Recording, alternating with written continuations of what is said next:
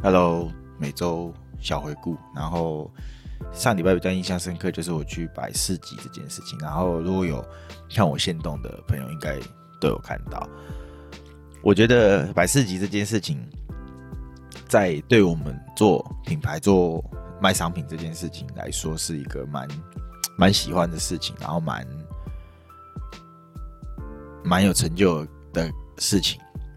最大的原因是，我觉得可以直接接触到客人，然后可以比较直接的去修正。这也是为什么说我们没有选择 focus 在电商，focus 在可能就是上架到其他店里面，而是去摆市集这样。因为我发现我们都喜欢接触客人，然后跟客人互动。从中去理解说，哦，他可能对我们的商品有什么样的看法啊？他可能有一个什么样的反应啊？那我们大概就可以从这边去做一些市集摆设的调整，或者是市集的风格的选择。那我们得出的一个小小的结论就是说，市集。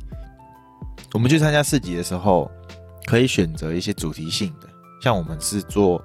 宠物领巾嘛，那宠物领巾的话，就势必可能就是要去选择一些宠物主题的市集去摆，会比较有多一点的客人，而不是说哦，我今天到处去。那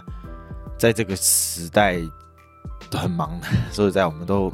不是每我不是真的全职做这件事情的情况下，要节省力道。跟能量的使用，那就还是要稍微搜寻一下、筛选一下宠物的我们的这个产品的一个参加市集的定位，这样。然后另外一个点是我们可能就可以从中间去修正，说该怎么样调整我们的摆设，会让客人看起来比较舒服。其实这一些东西都算是我们从以前。不管是高中、大学时期，或者是打工的时候，或甚至是工作到现在，所看到的所有任何东西结合在一起，才有现在这样子的想法。嗯，讲一句比较，讲个小小故事，在做讲个小小故事，在周末的市集里面，我们旁边遇到的是一个比较新手，他们说他们是第一次来摆市集啊，那。遇到他们之后，跟他们分享很多东西，才发现说我们在市集中这一次的经验，这数次这数次的经验，嗯，才发现说我们在市集中这几次的事的经验中，发现说哦，原来我们在摆市集这一件事情是比人家有一点想法的，然后可以借重，然后可以借重其他我们。的工作经验，或甚至任何的生活人生经验，在这个市集上面去做一个使用，